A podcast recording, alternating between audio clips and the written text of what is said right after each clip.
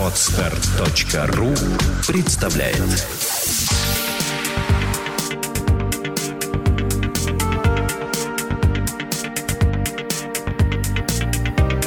Добрый день, дорогие слушатели.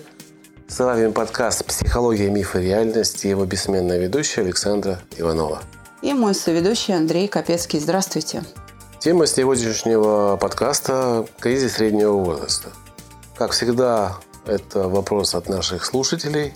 Чувствую, что у мужа начинается кризис среднего возраста. Стал переживать, что чего-то в жизни не успел и ищет причину в нас, в семье. Изготовился все поменять. Боюсь его неконструктивного настроя. Он пытается не менять, а изменить мне. Что делать в этой ситуации? Как с ним говорить, чтобы не быть ментором? Мы друзья, но сейчас все меняется, и я начинаю переживать. Видимо, в этот период просто дружеской беседы мало. Он немного невменяем.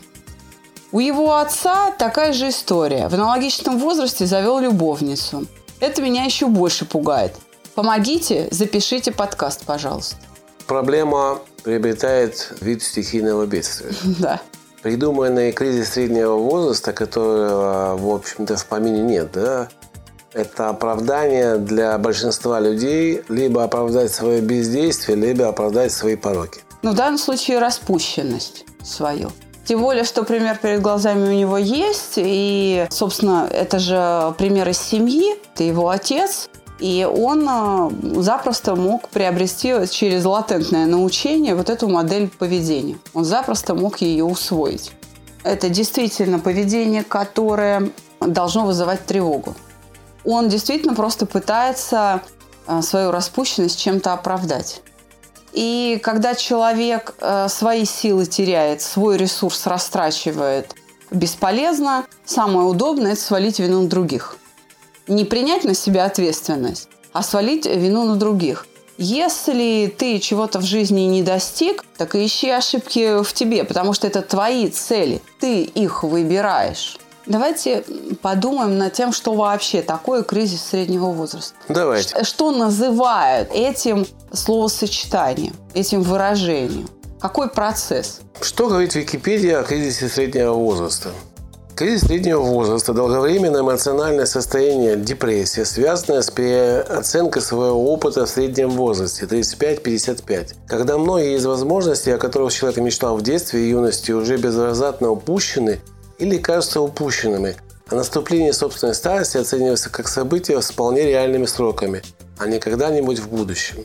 Вот, собственно, описание кризиса среднего возраста. С чем мы, в общем-то, не согласны с тобой, да? В чем здесь кризис? Я не понимаю. Мне кажется, кризис – это просто то, что человек попал в реальность. Вот он плыл-плыл в облаках и вдруг внезапно упал вниз. И оказалось, что все, что он хотел, либо не осуществилось, либо теперь это осуществить трудно, как ему кажется. Это не внезапное. Здесь внезапности я никакой не вижу, да? Здесь под кризисом подразумевается просто вывод, который человек наконец сделал. Сделал. Хотя предсказать все это он мог бы и там в свои 20 лет, если бы просто не поленился подумать. И э, здесь э, вопрос ведь в том, что человек не может э, руководить своими потребностями, он не может остановить свои желания. Хочу чего-то там, да, и идет перечисление. Вот у меня должно быть это, а этого нет. Этого нет, а желание есть. И вот я не могу этими желаниями руководить, а мне надо, чтобы это было. И именно сейчас, потому что в 20 лет я планировал, что в 35 у меня это будет. Да, но я оцениваю возможности, понимаю, что этой возможности нет. Ну и плюс здесь самоуничижение идет же, правильно? Не достиг. Да, вот я, я неудачника или там неудачница или что-то в этом роде. И хочешь себе доказать, что я достигну. Все-таки я смогу. Да, и, начинается... и начинает, а, начинается подбор новых ресурсов, угу. как правило, в виде другого человека. И в этом смысле девушка или женщина, которая обратилась к нам на паблике с этим вопросом, она права, когда говорит, что человек ничего не меняет он пытается изменить. То есть он просто добавляет ко всему тому, что он делал раньше, новую форму поведения в виде супружеской измены. Переменами это назвать нельзя. Ну тогда, наверное, опять же у меня напрашивается вывод из моего личного опыта, что девушке нужно изменить свое поведение и стать той девушкой, другой, которая нужна этому мужчине в данный момент.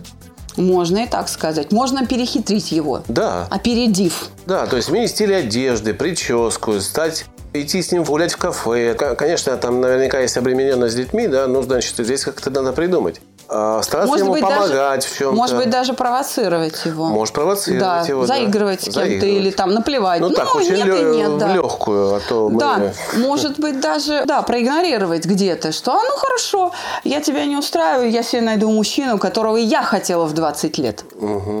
Я тоже в 20 лет хотела, что в 35 у меня будет другой Ну, там. это конфликт. Э, А на самом деле в данном случае конфликт может быть очень полезен. Знаешь почему? Потому что человек увидит отражение. Она нивелирует конфликт, и он не видит его. Он не видит, э, что он делает. Он своих действий не может оценить, потому что они ему не видны. А как только она выходит на конфликт, здесь он как в зеркале видит свое отражение. Тогда, может быть, просто не конфликт за- затеять, а просто изменить вот то, что я говорю. Стиль одежды, внешность, стать свежее, стать спортивнее, не знаю. И просто- Переключить интересы в первую очередь, неважно, как ты выглядишь. Ты можешь вдруг начать уделять внимание не ему. почаще встречаться с подругами и не говорить об этом. Да, С кем встречаешься? например. И так далее. То есть, когда появляется другой интерес, он вынужден будет а, Реагировать. да, реагировать. Почему? Потому что ваше сигнальное значение для него изменится. А это не манипуляция? Манипуляция. Мы же в саногенном мышлении избегаем манипуляций. Рекомендация на правомерность с нашей точки зрения. А мы будем вот сейчас о чем рассуждать. Какую цель преследует данная манипуляция? Э, вернуть мужа в лоно семьи. Сохранить семью, конечно. То есть цель И- оправдывает средства. И я бы не сказала, что эта цель оправдывает средства, да, но это средство соответствует этой цели. Соответствует. Я всегда очень четко и чутко отношусь к тому, что мы говорим, потому что для меня саногенное мышление стало философией некой. Я не хочу эту философию перевирать, что ли, да, и не даем мы ли здесь советы, которые противоречат саногенному мышлению? Нет, Не саногенное даем. мышление не в этом состоит, так скажем. Но а, я хочу, например, привести цитату одного из священников, с кем я общалась. Православный священник, который мне говорит, что да, есть в жизни ситуации, когда надо дать сдачи. Сделай это с любовью. И ты не будешь противоречить тем основным христианским ценностям, вот, которые мы проповедуем. Он говорит, сделай это с любовью. Если она мотивируется любовью, все ее мысли направлены на, на мужчину, именно мотивированные вот этим переживанием высшим, да, то тогда нельзя говорить, что оправдывать а это именно то, что необходимо сделать. То есть, смотри, здесь будет разница. То ли она из мести принимает позу сахарницы и говорит, ах так, ну сейчас я тебе еще больнее сделаю. То из То ли она из любви стремится ему показать, что он делает для того, чтобы снять напряжение, приведшее вот к попытке измены. И, и восстановить, ну, то есть, чтобы он пришел в себя, восстановить его И тогда она избегает того самого менторства, которое она переживает. Именно. Просто в зависимости от того, каков мотив, так и будет выглядеть форма поведения. То ли это грубая манипуляция, мстительность, да, попытка сделать больно, то ли это, ну, такое дружеское подтрунивание, которое не имеет своей целью причинения боли, а имеет своей целью отражение, которое хоть и может быть неприятно, но несет человеку пользу. Вот так скажем. Как говорит классическая психология, контрперенос. Ну, что-то в этом роде. Понятно. А давай разберем все-таки причину кризиса, средне- кризиса среднего возраста. Да? Неудовлетворенные желания. Это мы уже поняли, но ведь это происходит не только в этом возрасте на самом деле. Это происходит и в возрасте в 20 лет, и в 19. Не поступил в институт. Кризис. Просто это не Не оценивается. взяли на ту работу, на которую Да, почему не говорят кризис э, 20-летнего возраста или там кризис юношеского возраста? Кризисы в таком случае слу- э, происходят с нами постоянно. Ну, как говорят Да. некоторые, опять же, исследования, э, человек задумывается о том, что он сделал с периодичностью в 7 лет. Да.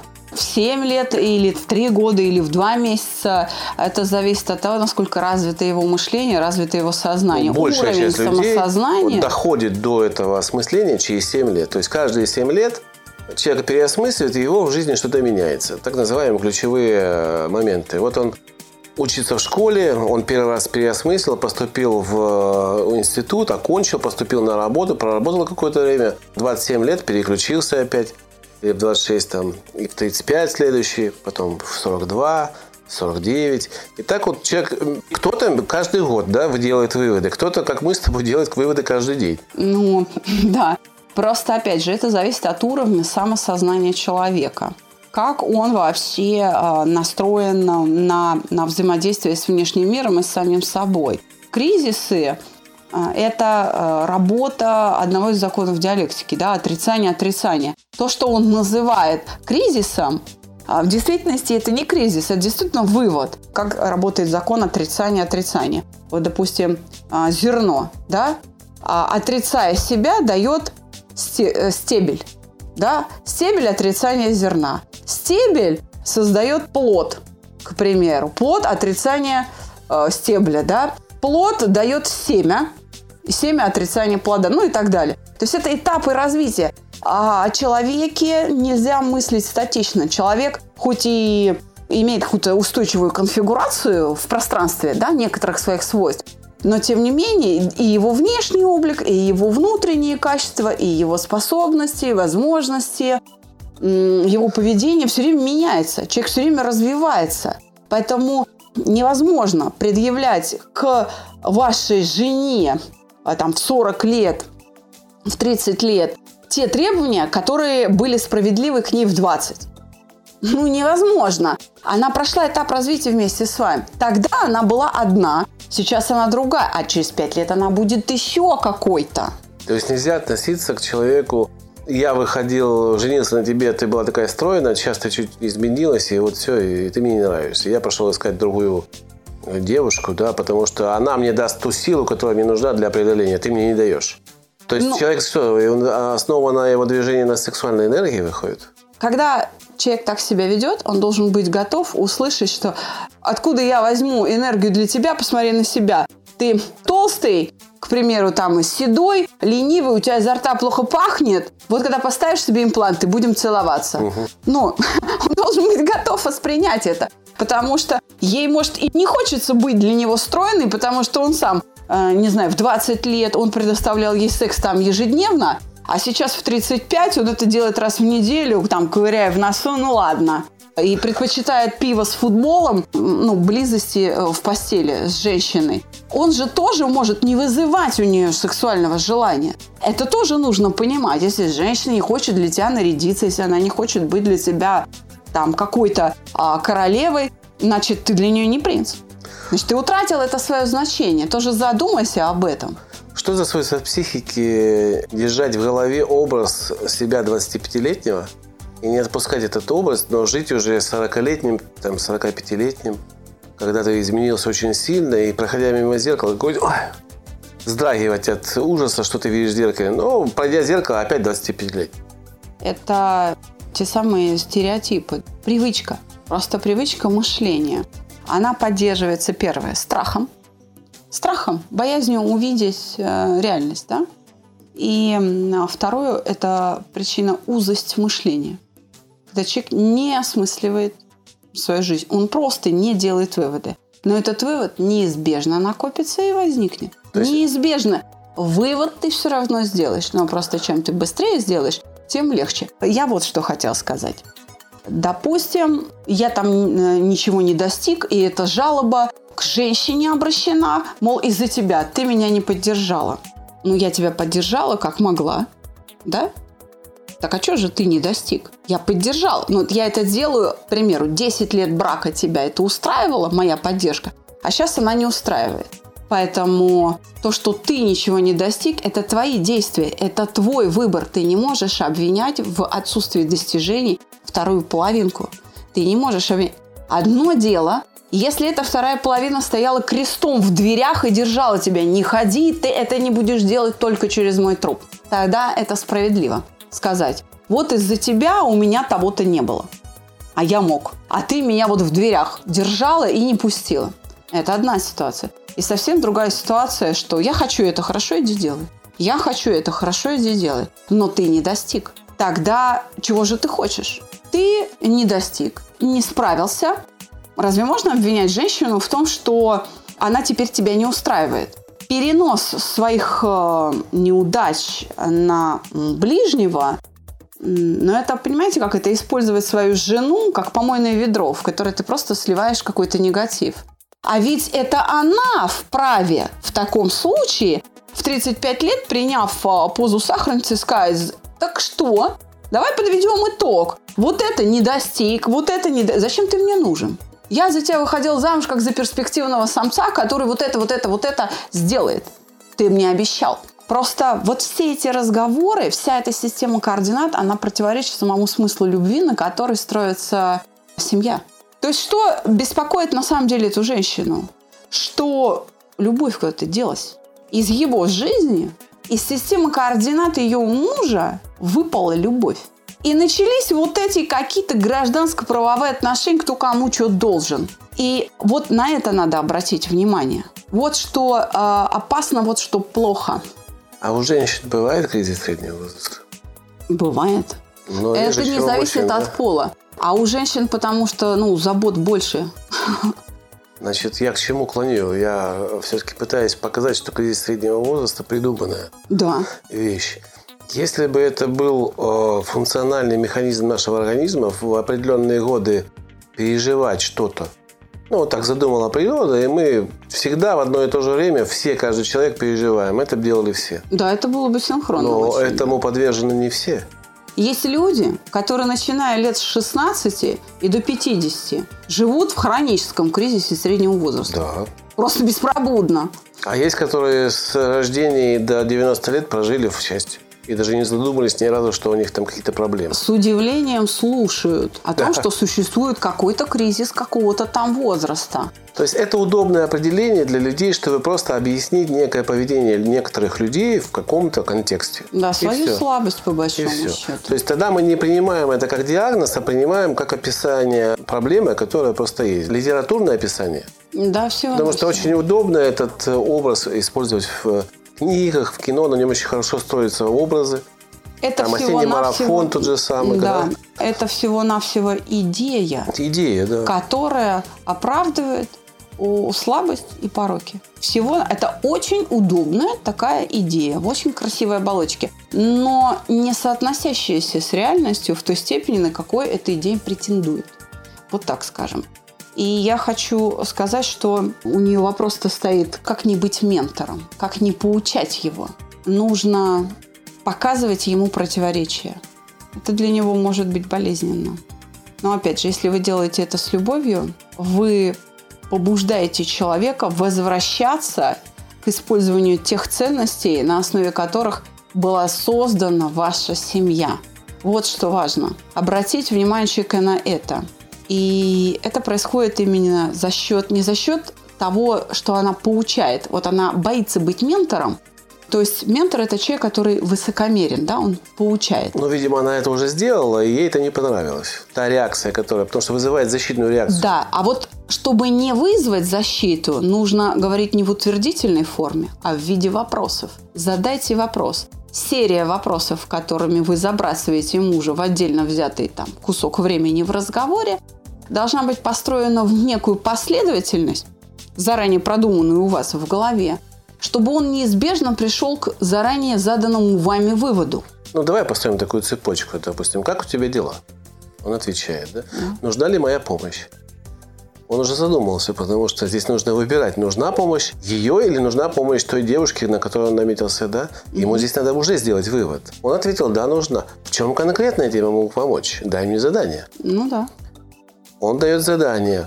Когда его нужно исполнить? Он дает дату. Он облекает свою ответственность некую форму и при этом понимает, что его любимая женщина добровольно ему пытается помочь. Такая серия вопросов может быть ну, совершенно разной.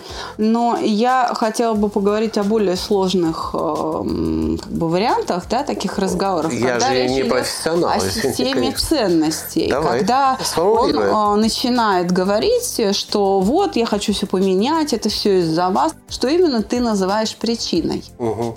Что именно во мне вот стало причиной вот этого желания все изменить.